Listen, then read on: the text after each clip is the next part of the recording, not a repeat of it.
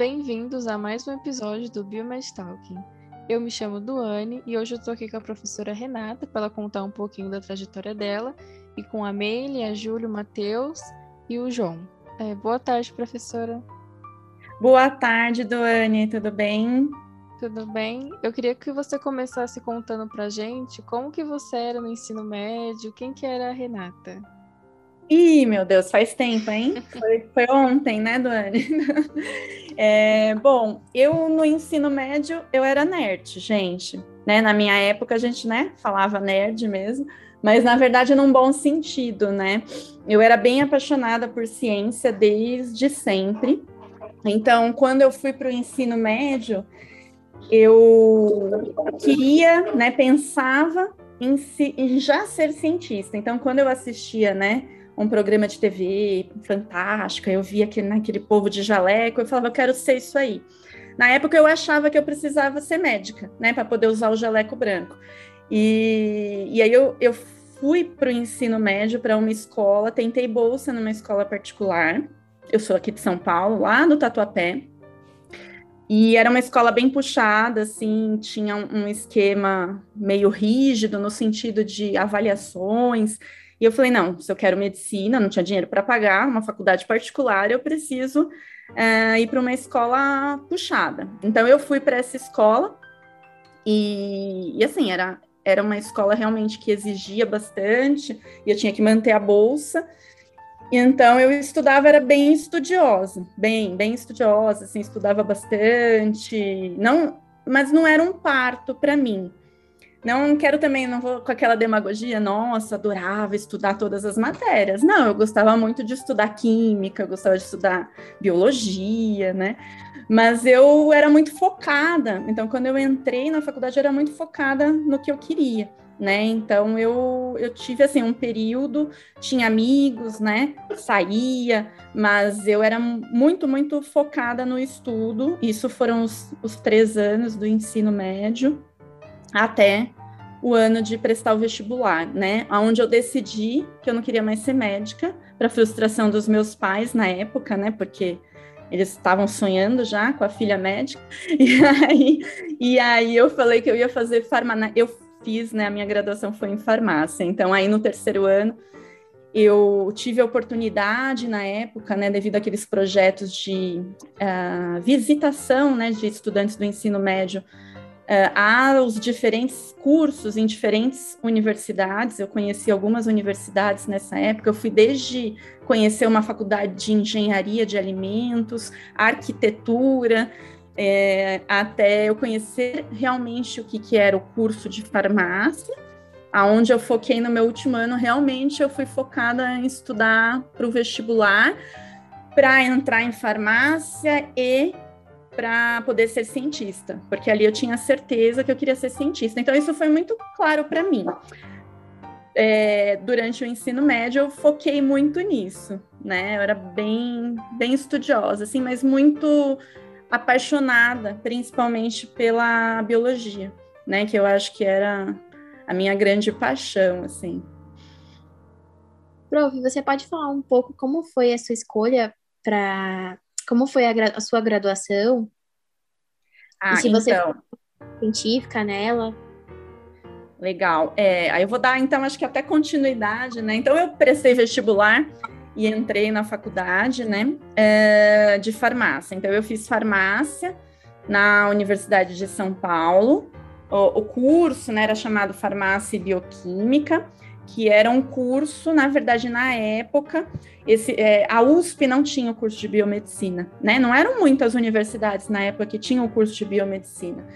Então eu prestei farmácia e na época a gente entrava na faculdade e no meio da faculdade a gente escolhia uma modalidade. É, é, e eu fiz, né, no meio, ao longo da faculdade, eu escolhi a modalidade de análises clínicas. No primeiro ano de faculdade, o meu curso era integral, né? Então, eu tinha aula de manhã e à tarde, quase todos os dias, alguns dias eu tinha janela da tarde. Uh, e aí eu comecei a olhar todas as disciplinas. Eu entrei em farmácia, né, sabendo um pouco da formação que eu teria, mas não sabia, né, uma, a matriz da, da faculdade, né, não olhei lá todas as matérias que eu ia ter. E aí eu comecei a folhear e vi a matéria, a disciplina de biologia molecular. Na época, a área de biologia molecular era uma área muito nova, né, esse estudo do DNA, do RNA, e eu falei, gente, eu quero ver o DNA, né? Na minha cabeça, né? Eu quero pegar o DNA, né? E aí eu descobri que a biologia molecular, na verdade, era uma área que estudava isso. E aí eu comecei a procurar já no primeiro semestre laboratório para fazer iniciação científica. Eu fui num primeiro laboratório, eu me lembro que o professor me recebeu, eu falei, ah, que ano você está? Eu falei, ah, eu estou no primeiro semestre, né? Ele, não, mas você ainda é muito nova, né? Não dá ainda para vir para o laboratório. Eu fiquei muito frustrada. Aí saí assim arrasada, porque eu estava apaixonada por aquele professor, ele trabalhava com câncer. Eu falei, gente, é minha oportunidade, vou descobrir a cura do câncer hoje, né? E aí ele não me aceitou, eu fiquei muito triste. Aí é, eu tinha um amigo da faculdade que era meu veterano e ele estava fazendo iniciação científica no laboratório de biologia molecular. Lá na USP, cada instituto, assim, todos os cursos da área da saúde, você passa por muitos institutos, né? Então você tem, ah, vou ter fisiologia, tem um instituto lá que tem a disciplina de fisiologia. E aí no Instituto de Química era onde tinha bioquímica e biologia molecular. E eu fui procurar a professora, era uma professora super jovem, tinha acabado de voltar para o Brasil e estava montando um laboratório, tinha sido recém-contratada. E aí ela me aceitou, ela só tinha aluno de iniciação científica coitada, né, gente? Um trabalhão, né? Só tinha aluno de iniciação científica e aí eu cheguei toda empolgada, não sabia nada, não sabia nem ler o título de um artigo em inglês. E, e cheguei e comecei a fazer iniciação científica no meu primeiro semestre. Então, as minhas primeiras férias de julho, eu passei já no laboratório de biologia molecular.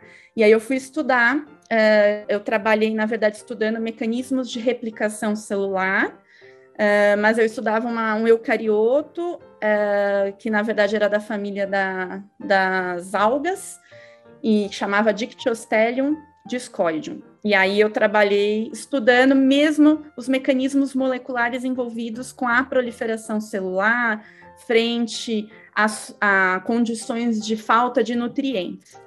Uh, e fiquei nesse laboratório por um ano, sem bolsa, uh, porque a professora estava iniciando, então, e o meu curso era integral, então eu ia jogando nas janelas, né? Aí, uh, depois desse primeiro ano, eu falei assim: ah, eu queria estudar algo mais focado no organismo humano ou no mamífero, né? E algo mais contextualizado dentro do funcionamento do organismo. E aí, uh, eu terminei esse meu primeiro projeto. E aí eu comecei a ter aula de fisiologia humana com um professor que, para mim, é um dos grandes fisiologistas do Brasil, que era o professor Rui Cury. Uh, na época, ele era docente, pesquisador no Departamento de, de Fisiologia Humana do Instituto de Ciências Biomédicas da USP. E aí eu comecei a ter aula com ele na graduação, e ele, assim, gente, é um professor apaixonado né, em, por ensinar, além de ser um cientista apaixonado pela ciência. E aí eu falei, gente, esse cara é demais, mas acho que ele nunca vai me aceitar, né, para ser orientada dele, porque eu já tinha tido aquela frustração do primeiro que não me aceitou, né? Aí, e aí eu, eu, então procurei ele, na verdade, eu tive sorte porque ele precisava de uma aluna para tocar um projeto que já estava aprovado, uma bolsa que já estava aprovada do CNPq, e porque ele tinha uma aluna que teve um problema de saúde e teve que desistir do projeto. Então, eu tive a sorte de começar no laboratório dele já com um projeto em andamento, com bolsa. E eu tinha trabalhado assim um ano sem bolsa. Na época, a bolsa ela era de 240 reais.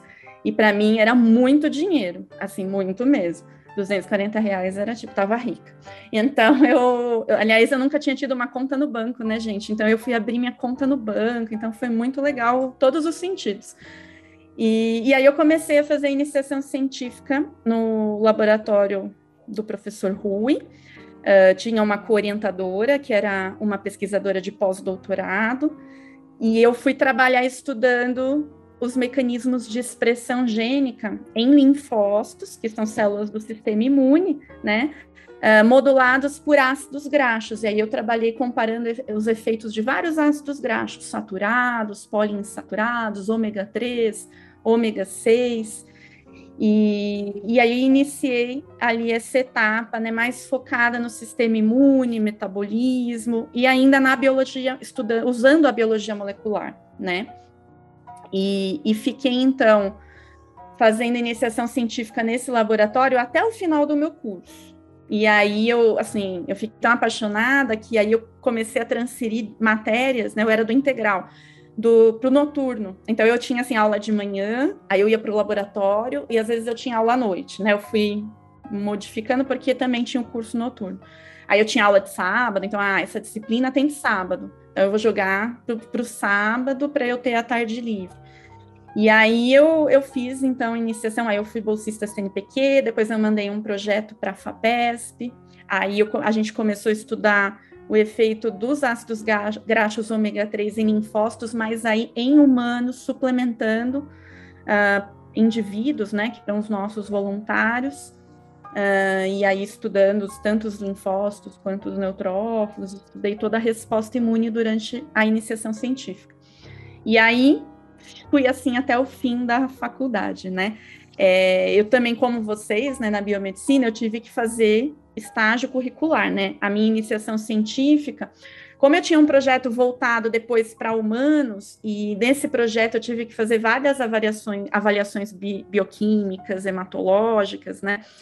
Uh, eu consegui validar boa parte da carga horária, né, que eu precisava fazer para cumprir o estágio curricular, mas eu ainda precisava ir para o laboratório de análises clínicas. E aí eu no último ano acabei fazendo também paralelo, né? Eu fazia iniciação, mas eu fui fazer meu estágio curricular no, no Hospital das Clínicas.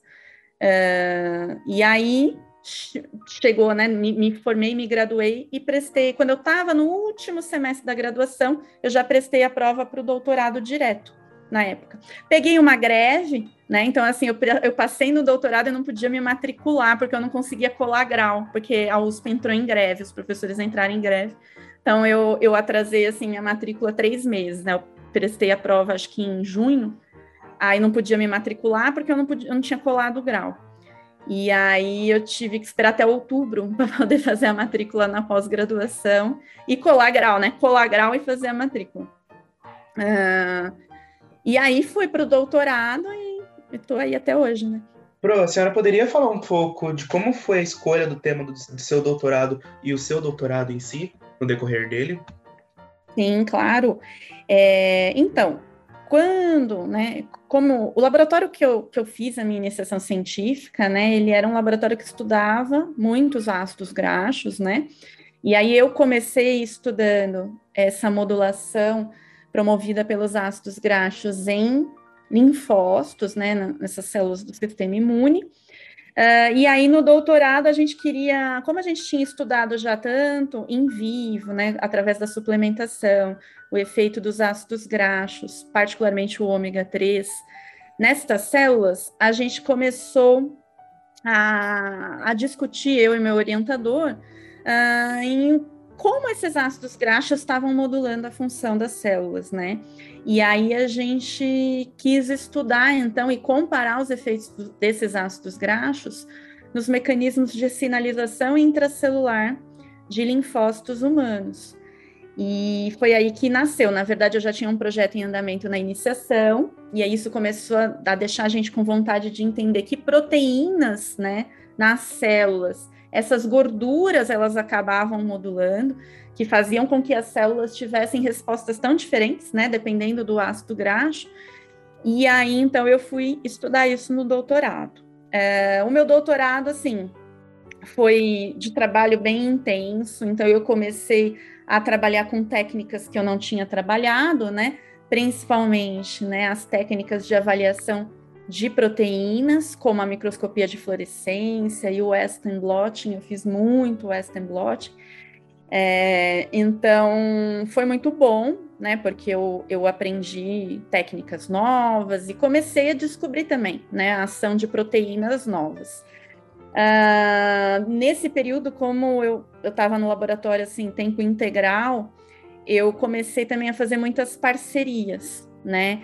Então, como eu, eu, eu acabei, é, na época, a gente tinha uma técnica de avaliação de expressão gênicas que chama, chama-se microarray, e ela, a gente iniciou, introduziu essa técnica no laboratório, e é uma técnica que permite análise de expressão gênica de até, assim, 20 mil genes de uma vez.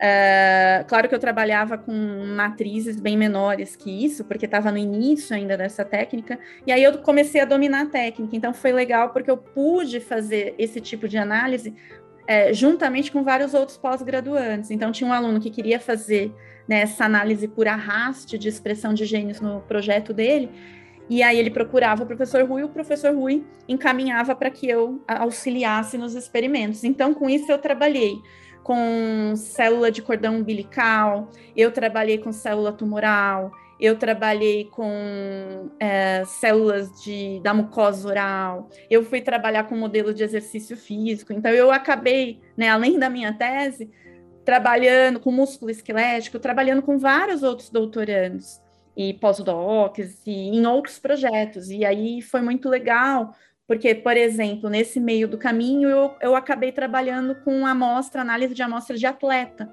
né? E aí eu comecei a estudar um pouquinho a fisiologia do exercício. Eu, quando depois que eu defendi, eu dei aula muito tempo para educação física. É, e eu não sou né, formada em educação física, mas eu comecei a estudar a fundo a fisiologia do exercício, né, com essas colaborações. Então, no meu doutorado, eu fiz muita colaboração. Eu trabalhei em muitos outros projetos além do meu. E isso me rendeu muitos artigos científicos em diferentes áreas, né? Sempre dentro dessas técnicas que eu dominava, que eu dominava. Então eu fui construindo assim uma carreira uh, aonde, né, eu criei uma dominância e uma expertise em determinadas áreas, mas assim, podendo colaborar com outros pesquisadores. E aí eu acabei publicando muitos artigos nesse período. Né? Eu acho que eu tive mais artigos em colaboração do que artigos da minha própria tese mesmo. Uh, e foi muito bom, né? Porque eu abri muito o meu leque. Uh, profissionalmente foi isso. Durante o meu doutorado, eu, eu acabei engravidando no meio, né? Acho que dois anos depois, mas eu tive muita sorte porque eu adiantei muito minha tese. Né? Então, em dois anos eu já tinha quase todos os resultados. E aí eu tava mais assim para confirmar algumas coisas, mas aí eu engravidei. Mas isso não me atrapalhou. Eu, eu trabalhei até o último dia antes da Júlia nascer, uh, com barrigão. Era muito engraçado, porque eu, eu não, não, engordei muito, mas eu, eu tinha um barrigão. E eu, o jaleco não fechava mais. E eu, e eu tava lá, e muita gente descobriu que eu estava grávida quando eu já estava quase tendo filho, porque eu não parei de trabalhar e eu ficava no laboratório de jaleco pelo corredor do departamento, então não dava para ver, né? Aí, de repente, falaram, nossa, eu lembro que um rapaz, assim, que não era do meu laboratório, ele olhou e falou, você tá grávida, mas você tá quase tendo já, né? Porque tua barriga tá muito grande. E eu não tinha visto, né? Então, durante o doutorado, eu tive esse, é, é, esse desviozinho aí, que eu tive que também, né? Além da minha tese, eu dei origem, né, à minha filha, que é a Júlia, que, que acho que foi a melhor coisa que aconteceu. Mas aí, em três meses, eu já estava de volta para o laboratório, coitada. A Júlia acabou indo algumas vezes comigo para bancada de bebezinha. Assim, na verdade, eu deixava ela às vezes na cadeira lá do laboratório e ia trabalhar. Porque com três meses eu quis voltar porque eu precisava terminar as coisas, né? Mas, mas foi muito bom, assim. É, eu fiz muitas, trabalhei em muitos projetos no meu doutorado, é, conheci assim muitos pesquisadores. É, foi uma fase muito, mas muito produtiva, assim. Trabalhei bastante conheci muita gente e conheci muitas linhas de pesquisa, sabe? Aprendi muita coisa, assim, foi bem intenso.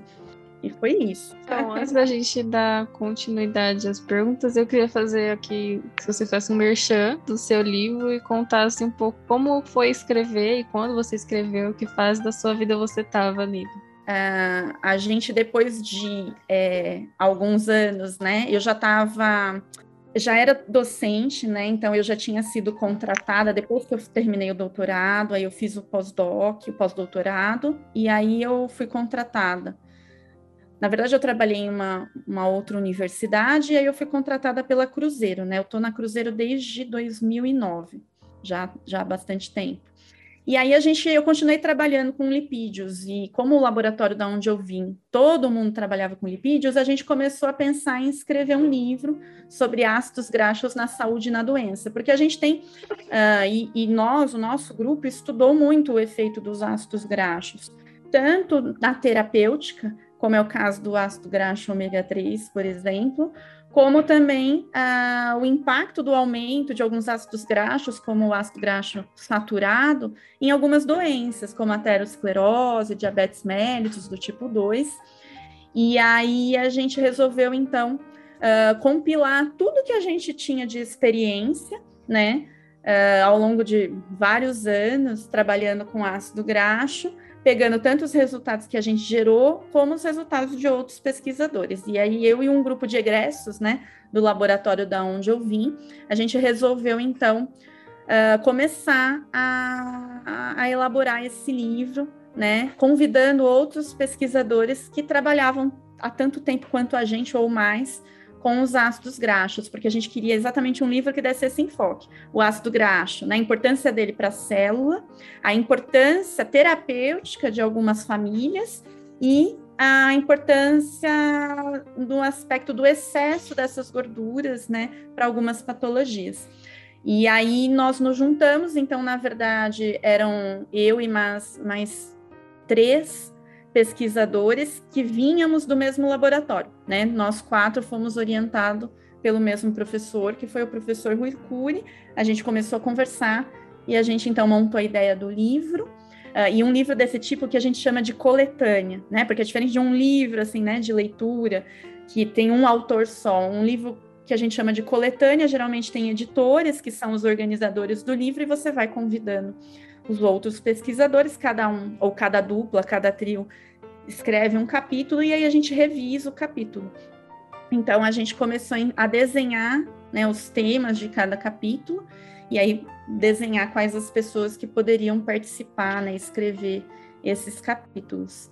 E aí foi assim, é um processo demorado, né? Eu acho que levou mais de um ano para a gente conseguir todo o material, revisar. Aí, aí passa um ano, já está ultrapassada, né? E você tem que atualizar. Então, foi, foi assim. Na verdade, a ideia inicial, né? O grande idealizador foi o professor Sandro Irabara, né? Ele que, que puxou essa ideia e começou a conversar comigo. Aí a gente conversou e falava, quem que a gente vai chamar? E aí a gente começou a conversar com o Marco Aurélio, que é professor na Unicamp, e o Rafael, que é professor na Unifesp, hoje, né? Hoje eles estão nessas outras universidades. Professora, você poderia estar explicando um pouquinho para a gente como é a sua linha de pesquisa atual? Sim, então hoje eu trabalho, continuo estudando os linfócitos, né?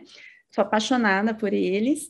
Uh, estudo outras células do sistema imune também, mas meu foco é estudar os mecanismos envolvidos com a diferenciação do linfócito, porque o linfócito é uma célula do sistema imune que ele existe de, com vários perfis. Né? Então, a gente tem o linfócito B, que produz anticorpos, a gente tem o linfócito T, que é uma célula da imunidade celular, né? que ela medeia né, ações entre as células do sistema imune, é como se ela coordenasse né, o sistema imune.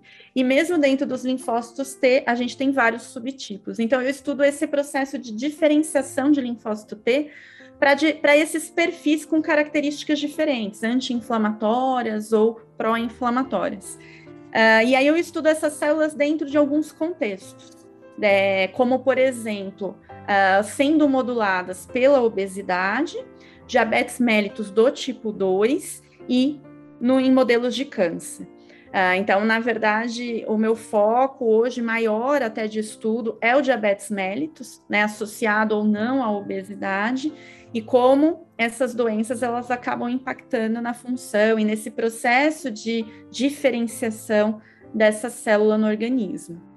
Então, professora, a gente poderia entrar num tema mais específico agora, que você trabalhou na sua carreira, que a gente viu no seu currículo, que é sobre obesidade. Prof, você pode falar um pouco sobre o que é a obesidade?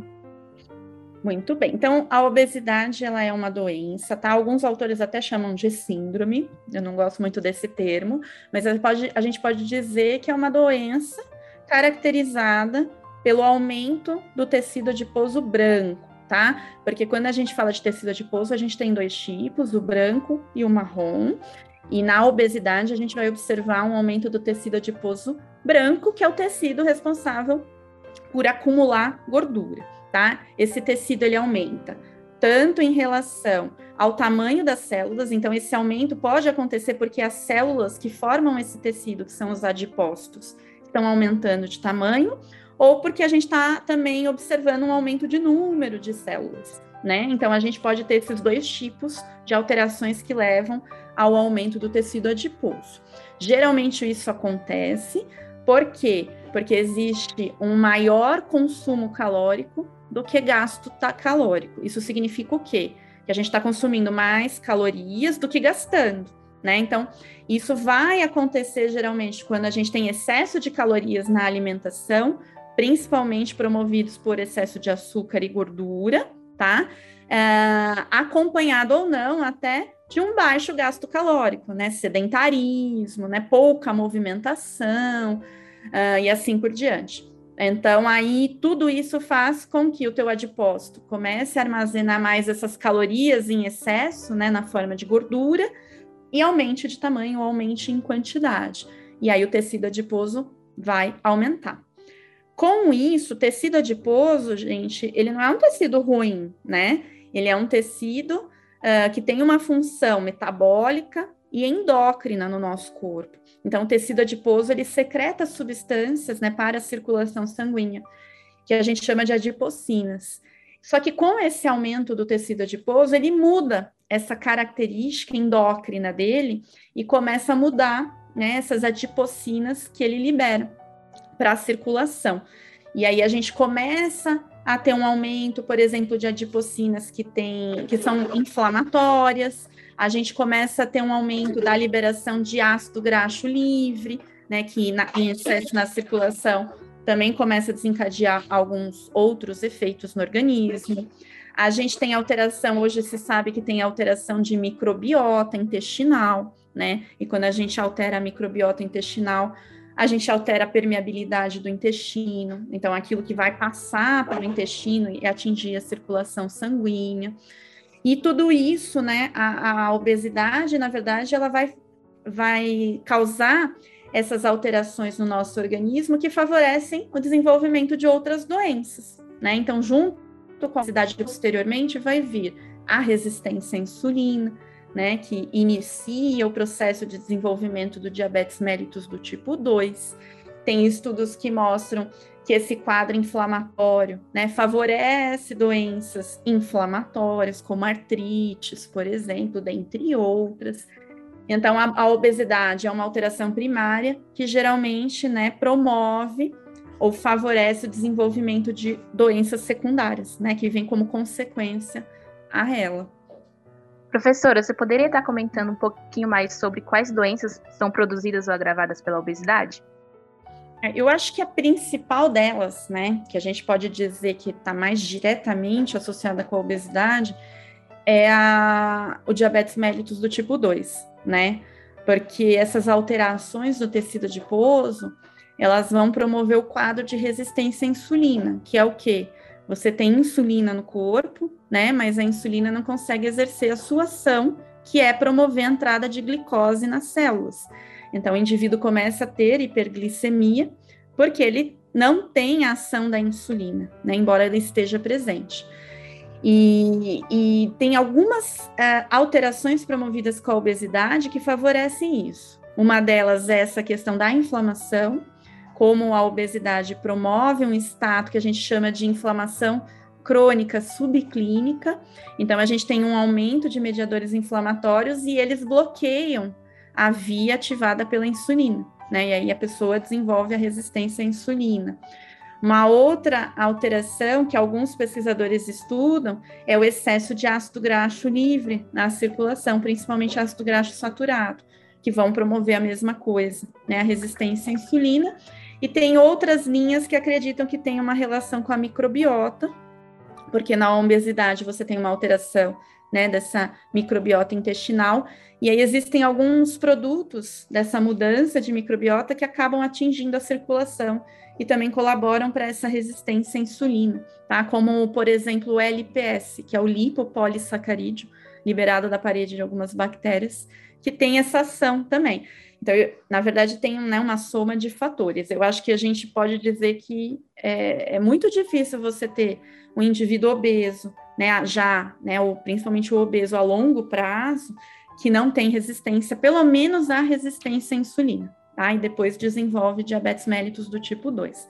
A gente tem a hipertensão também, geralmente que está associada, né, com o acúmulo, a formação de placas de gordura, na parede dos vasos, então a obesidade favorece o processo de aterosclerose, que seria a formação dessas placas de ateroma na parede dos vasos, aí você diminui a luz dos vasos e, portanto, a pressão sanguínea né, sobre os vasos fica aumentada, né, que é o quadro de hipertensão. Uh, e tem uma série de outras doenças, né, que são favorecidas. Hoje a gente tem vários dados epidemiológicos que associam né, a obesidade com uma maior chance de desenvolvimento de alguns tipos de tumores. E aí, por conta dos mediadores, né, que estão aumentados na obesidade, ou até mesmo pelo quadro inflamatório. A gente estudou isso, né, que foi a tese de doutorado uh, do César Momesso. Ele estudou o impacto da obesidade no desenvolvimento de um tumor que era o tumor de melanoma. E a gente observava isso em modelo experimental né? A gente observava, por exemplo, que um camundongo que foi submetido a uma dieta, né, que promoveu o desenvolvimento de obesidade, ele tinha um crescimento tumoral muito mais rápido do que aquele animal que foi submetido a uma dieta normal.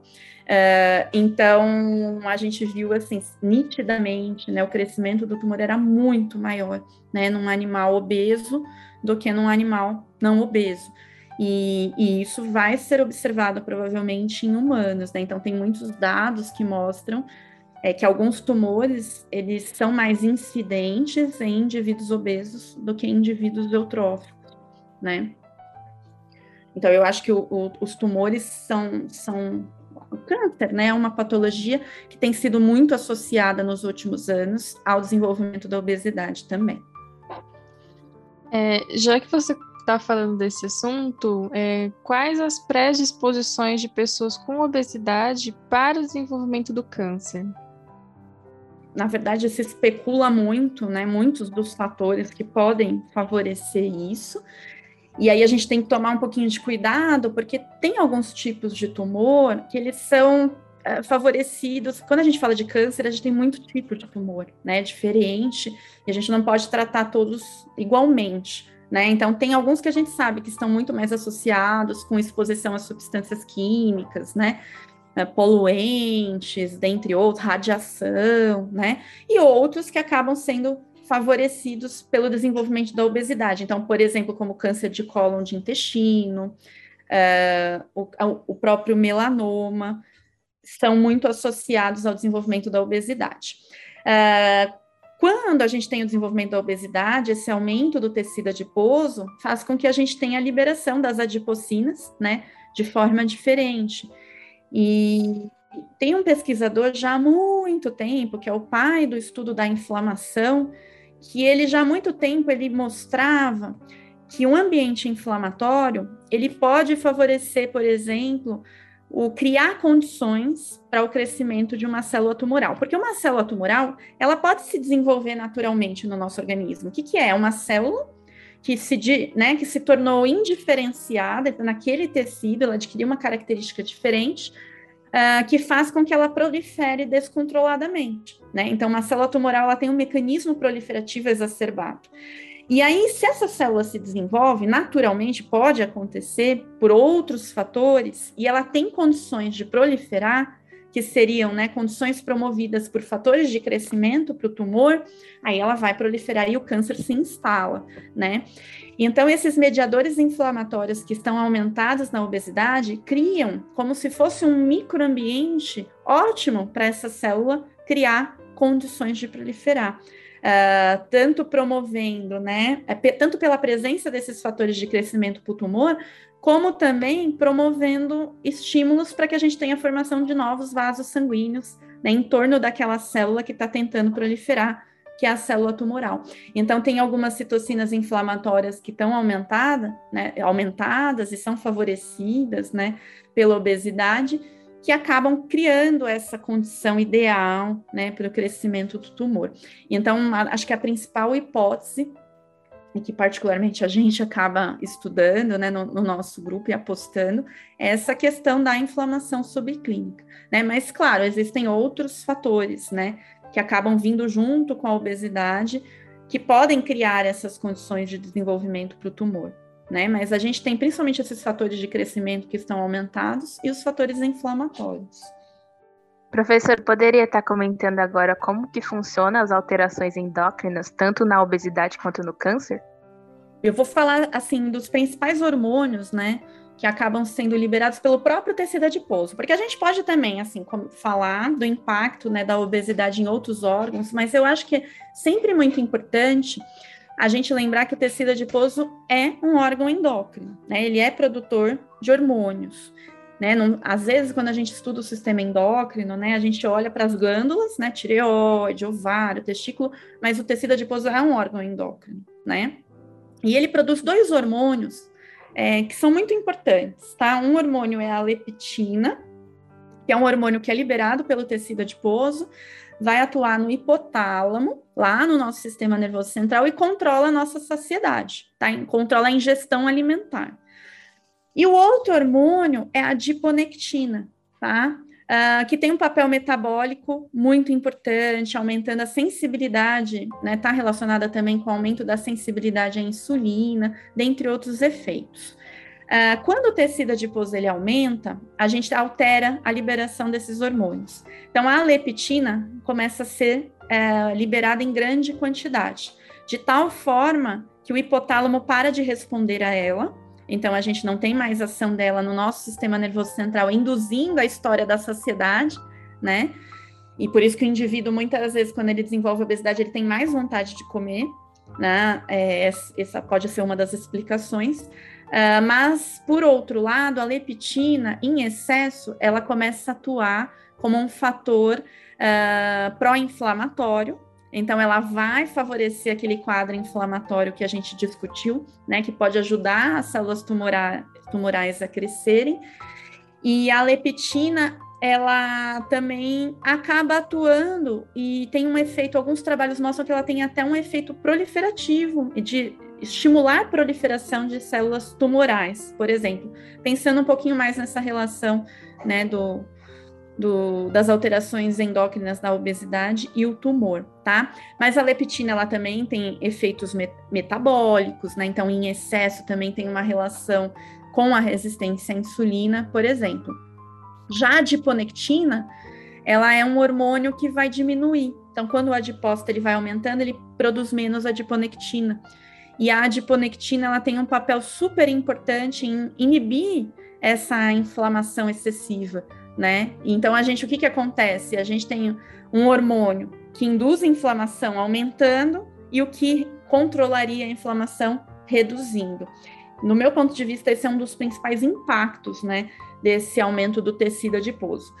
Mas o tecido adiposo ele também está envolvido com a liberação de outros hormônios, tá? Como por exemplo a resistina, uh, que são hormônios que a gente não conhece tanto, né? Não são aqueles hormônios que a gente dosa, né, no laboratório, uh, mas que são hormônios, por exemplo, que acabam uh, interferindo na ação da insulina também, né?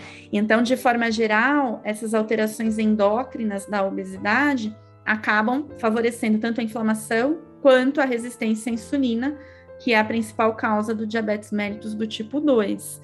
Uh, com o tempo, o indivíduo obeso como ele começa a ficar resistente à insulina, e o que, que acontece nesse processo, né? O pâncreas secreta muita insulina, porque a insulina ela não está exercendo ação, então o pâncreas entende que ele tem que liberar mais insulina, e aí, com o passar do tempo, esse indivíduo começa a ter um esgotamento da célula pancreática, até que chega um momento que ele deixa de produzir insulina, porque o pâncreas esgotou, se estressou, né? Não consegue mais de tanto que ele foi recrutado.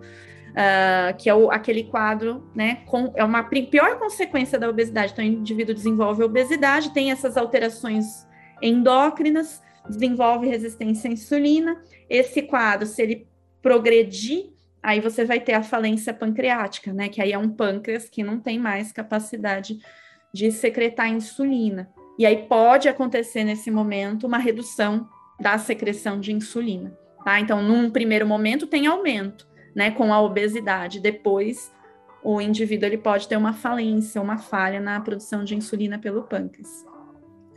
Uh, eu acho que essas são as principais alterações endócrinas. A gente, a gente às vezes tem algumas outras alterações endócrinas que podem favorecer o desenvolvimento da obesidade, né? Mas aí a gente entra numa outra questão, como por exemplo o hipotiroidismo, né? Doenças da adrenal, que aí você tem uma alteração na glândula e isso faz com que você tenha dificuldade né, em metabolizar gordura, por exemplo, o indivíduo começa a ter aumento do tecido adiposo como consequência, né, do desenvolvimento de alguma doença hormonal, por exemplo. Mas eu acho que não é a situação mais comum que a gente tem na população, né? Mais comum é o contrário, a obesidade promovendo né, essas alterações endócrinas e que levam a outras doenças. Então, para finalizar esse episódio, eu queria que você comentasse um pouquinho os mitos que tem né, nesse tema obesidade, para desmistificar algumas coisas. Nossa, é tanta coisa. É, a gente tem que começar a lembrar, né? Porque é tanta coisa que a gente lê ou que a gente ouve, né? Que a gente fala, meu Deus, né? É, primeira.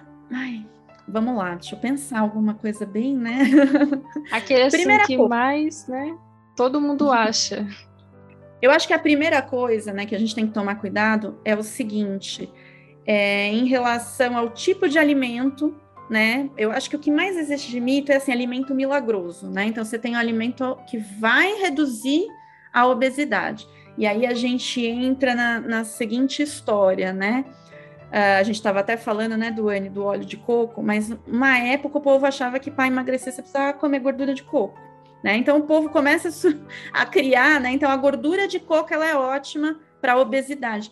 Só que gordura de coco é gordura, né? Então se você comer muita, uh, ela vai para o mesmo lugar. Aliás, toda a gordura vai para o mesmo lugar. A história da margarina e da manteiga. Ah, não, a manteiga, a margarina é ruim, então você tem que comer manteiga, né? Porque vai ter um efeito benéfico, né? Para quem já é obeso. É gordura, né? Margarina ou manteiga são gorduras. Eu acho que essa questão da gordura, o mito em relação à gordura é algo muito assustador, né? Porque você vê pessoas da área da saúde falando para a galera que elas têm que comer gordura vegetal, por exemplo, né? Mas é gordura, né? Gordura vai para o tecido em excesso, vai virar triacilglicerol depositado lá no nosso tecido adiposo. Então, acho que esse é da, um, do, um dos mitos que mais me incomodam por ter estudado tantos ácidos graxos, né? Essa história de que a gordura vegetal ela não vai ser ruim, na verdade, tudo em excesso vai ser ruim para a obesidade. Uh, a outra coisa é a história de que para você emagrecer mais, né, o indivíduo obeso, por exemplo, para emagrecer mais, ele tem que fazer exercício em jejum. E aí, não é que o jejum não funcione, né? E a história não vou nem entrar nessa área, mas a questão é que o indivíduo obeso, muitas vezes, é um indivíduo sedentário, né? E que se começar a fazer exercício, né, de forma descontrolada, sem um acompanhamento, sem se alimentar, esse indivíduo ele vai começar a perder, por exemplo, massa magra, ele perde gordura, mas ele perde massa magra, ele pode ter hipoglicemia, a história de que o obeso não tem hipoglicemia, né? Porque ele tem obesidade, tem reserva. Não né? Se ele não estiver bem alimentado, porque a obesidade não significa que você tem ali nutriente rápido, né, disponível para você sair de repente do estado de repouso e passar para um estado de atividade. Né? Você precisa ter energia, com um primeiro momento, energia rápida. Né? Então, não significa que você não pode comer para fazer o exercício porque você quer emagrecer. Você só tem que escolher a quantidade e o tipo de alimento. Então, essa história de, né, de que você tem que fazer exercício, tem que parar de comer, é linda, porque você vai perder coisas importantes, né? E eu acho que o mais importante é massa muscular, porque o músculo, é, você não pode perder músculo, porque o músculo, ele é responsável por consumir, né, os ácidos graxos que estão liberados ali daquela gordura que está armazenada no tecido adiposo. Então, quanto mais músculo você tem, né, maior é o seu consumo né? É, ou, ou, maior é a sua utilização daquela gordura. O músculo usa gordura para produzir energia. E é isso que você quer, né? Quando você faz exercício físico, que é que o músculo consuma gordura para você poder ter lipólise, né? E perder a gordura acumulada no tecido adiposo. Só que se você perde músculo, você não tem quem consuma, né? Aquele ácido graxo, de repente, que tá vindo, né, do, do triacilglicerol lá do tecido adiposo. Então, eu acho que esse mito, né, de que você precisa fazer exercício e parar de comer, é, é algo que, que é muito perigoso, né? Claro que você tem que ter alteração no teu consumo calórico, né? Mas acho que é do tipo de alimento, né? Principalmente, quantidade também, mas tem que ser feito com muito cuidado. Então, isso eu acho que é uma outra coisa é, muito estranha, né? Que o pessoal começou a fazer, né? E, e alguns, a história desses monte de chá detox aí, que o povo, na todo lugar que você vai, é o povo falando que tá tomando chá detox. Sim, tem muitos chás de todo tipo. Chá. E o chá para emagrecimento, aí eu vou tomar chá porque eu quero emagrecer. E aí eu falo, mas gente, da onde esse, vem esse chá todo, né? E aí, assim, eu, eu sei da onde vem, né? Porque na verdade tem estudos que mostram que o chá, alguns compostos do chá verde tem efeito antiobesidade, né, que seria essa, essa propriedade de aumentar a lipólise no tecido adiposo e de, inibir a lipogênese, né, que é a síntese do triacilglicerol no tecido adiposo que colabora para aumentar o tecido adiposo. Mas aí, gente, é o chá verde concentrado, aquele que, que o chá verde de verdade, não é o, o tal, né, que a gente compra lá na prateleira do mercado, né? Ou esse chá que você não sabe nem o que, que tem lá no meio. E, e aí, assim, os estudos também mostram o efeito do componente, né, de alguns componentes do chá verde isolados. Então, o pessoal pegou, isolou um composto, né, e começou a tratar de posto, né, tem vários estudos, começou a tratar, trabalhar com modelo experimental, mas com composto isolado. Daí a gente conseguir a quantidade daquele composto no chá verde que vende em qualquer lugar, você precisaria tomar muito chá verde. Então, eu acredito que o pessoal esteja, né, principalmente os pesquisadores, tentando entender como é que a gente pode levar essa propriedade do chá verde, né, promovendo o emagrecimento. Mas aí o povo começa a tomar de um tudo, né, e é tudo quanto é chá. Uh, ah, para causar emagrecimento, porque veio disso, né? Alguém mostrou que o chá verde de fato pode diminuir tecido adiposo, e aí começaram e aí você vai lá na prateleirinha do mercado e você vê o povo. E aí tem um monte de açúcar, né? No meio do chá pronto. Ou essas misturinhas que vendem, que eu não sei o que, que tem lá no meio também. Pode continuar falando dos mitos, tá muito legal. Tô gostando muito de ter aqui em casa. A minha mãe toma chá para emagrecer mesmo. Ela faz as coisas, sabe? Toma colágeno, é aquela coisa. Ai, não, o colágeno é ótimo, tem nada a ver com a obesidade, mas colágeno é engraçado, porque eu, eu, um dia eu tava lá fazer, fui no lugar que vai fazer a unha e tal, aí às vezes tem um povo que vai vender uns negócios, né? Aí tinha a moça lá, veio, ah, você não quer experimentar o colágeno?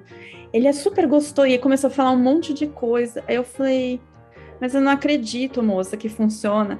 Aí ela falava assim para mim, mas ele funciona. Eu falei, mas é impossível, porque quando passa o negócio passa pelo estômago, não chega mais nada lá no intestino, moça. Não tem como. Aí ela ficou olhando para mim assim. Aí eu falei, não, não para mim você não vai vender, não. Aí todo Nossa. mundo ficou. é caríssimo, é caríssimo. É muito caro, é muito caro. Não comer carne, né? Come outra coisa, sei lá. É, come gelatina, não é a mesma coisa? Gelatina come gelatina. Mas pode continuar falando dos mitos, tá? Muito legal. Em casa tem muita coisa assim que não adianta a gente falar que continua tomando, né? Aquelas coisas. A do limão, né? Não tem um negócio que é limão com água? Eu tenho que caçar, sim. Ah, é, sim. A menina, a menina até falou que era bom pra gastrite pra mim. Eu falei, oi?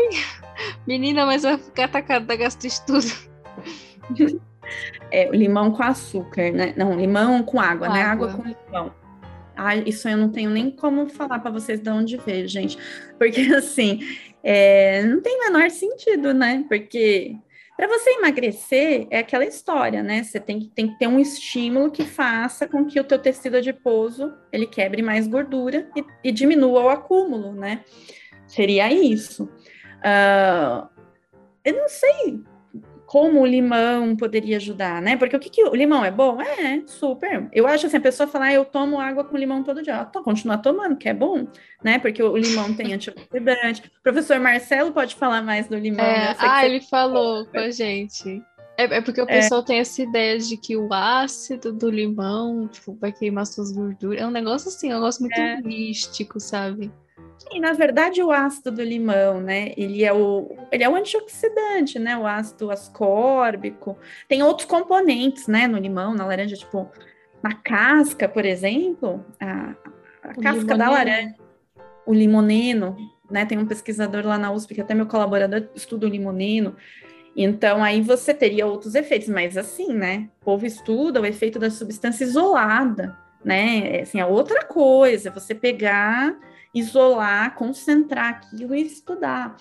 Agora, você espremer limão é ótimo para a tua saúde, eu acho. Eu acho que tome limão, é melhor do que tomar refrigerante, né? Ou suco artificial. Mas, mas que você vai emagrecer tomando limão. Agora, se você tomar o limão, né? E fizer exercício, beleza, tá ótimo, né? É, tem gente que toma em jejum também, né? Aquela coisa. É, É, bu- aí é. Pra gastrite, quem tem gastrite não é bom, não. É dá uma dorzinha, né? E, é indigesto, né? Assim, É. aquela coisa de manhã, né? Azeda. Mas, mas realmente não tem nada que mostre, né? Que, que isso vai favorecer a queima de gordura, né? Eu acho assim, o jejum eu entendo, né? Ah, tá bom, faz o jejum, né? Aí você vai obrigar o teu organismo, né, a quebrar a gordura. Isso eu, eu vejo e não, não digo que não funciona. A história é que tem que ter cuidado, né? Porque o indivíduo obeso não precisa fazer isso para poder perder peso, né? Ele pode fazer o exercício, né, se alimentando, comendo algo leve para dar aquela energia inicial, para ele sentir bem-estar, porque senão a pessoa também é, desiste, né? Se vira um, um, um parto, pra, algo muito ruim para ela, é, sacrificante, é, a pessoa desiste, né, do que ela deveria sentir prazer, né, para poder perder gordura corporal, né, que seria aumentar nível de atividade física, então fazer exercício, ter uma vida mais saudável, mas ela não precisa deixar de viver, deixar de comer, né? É, Então, outra tem- coisa Eu não, não tô me lembrando mais de coisas assim. é que tem gente que pula o café da manhã pra ficar em jejum, né? E aí a gente já viu nas suas aulas que assim, não pulem o café da manhã. É melhor fazer É. o jejum à noite. É, exato, exato. É melhor você reduzir, alterar o tipo de alimento à noite, né? Do que durante a manhã, que é quando você já está em jejum, né? Você passou a noite toda em jejum, né? Então, o ideal seria você tem que fornecer uma energia inicial ali para o teu organismo, até para acordar mesmo, né? Para suas atividades iniciais. Eu sempre brinco, gente, quando eu vou dar aula de manhã, eu falo, preciso comer. Não, eu chegava, assim, principalmente quando era o presencial, né? Que eu chegava a- na Paulista, por exemplo, chegava, dava uma passadinha, às vezes subia a escada vendo pão de queijo, mas se eu fosse dar aula sem comer, gente, não raciocino. Eu, falo assim, não, energia, essa energiazinha é tudo, né? Não precisava ser o pão de queijo, né? Mas tô dando o exemplo que era mais fácil, às vezes, de subir a escada comendo. Mas, mas às vezes é, é a questão da mudança, né? Então é mais fácil algo radical, né? Que parece milagroso, do que a fazer a pessoa ter uma mudança geral, né? Que é mudar né, muito tipo de alimento, né, introduzir dinâmicas, né, no teu dia a dia que façam com que você gaste mais energia. Acho que a professora Maria Fernanda pode até falar mais num outro momento. Ah, ela, já tá aqui na nossa lista para convidada, o professor Rui também. Ah, teve gente que depois da- das aulas de fisiologia começou a tomar café da manhã, assim, foi. É, Foi é bom. verdade. Não é, né? É Por isso que às vezes o povo chega na aula meio dormindo, porque não tomou café da manhã, gente. Não é? Então essa é a mensagem de hoje, gente. Tomem café da manhã. Não precisa ficar sem comer, né? Então, muito obrigada, professora, por vir aqui contar um pouquinho da sua trajetória e fazer essa discussão bem legal, principalmente sobre os mitos, né, que a gente tem sobre a obesidade. Queria agradecer a Júlia, a Meire, o João, que é o meu coprodutor que está aqui me ajudando sempre, e o Matheus, que a internet dele caiu, não pôde voltar. Eu que agradeço vocês, gente. Foi ótimo ver vocês e, e falar com vocês. Obrigada, viu? Obrigada pela presença, Renata. Obrigada pela presença, prof. Obrigada, eu que agradeço. Obrigado, professora. Obrigada, João, pelos manter tudo em ordem nos bastidores.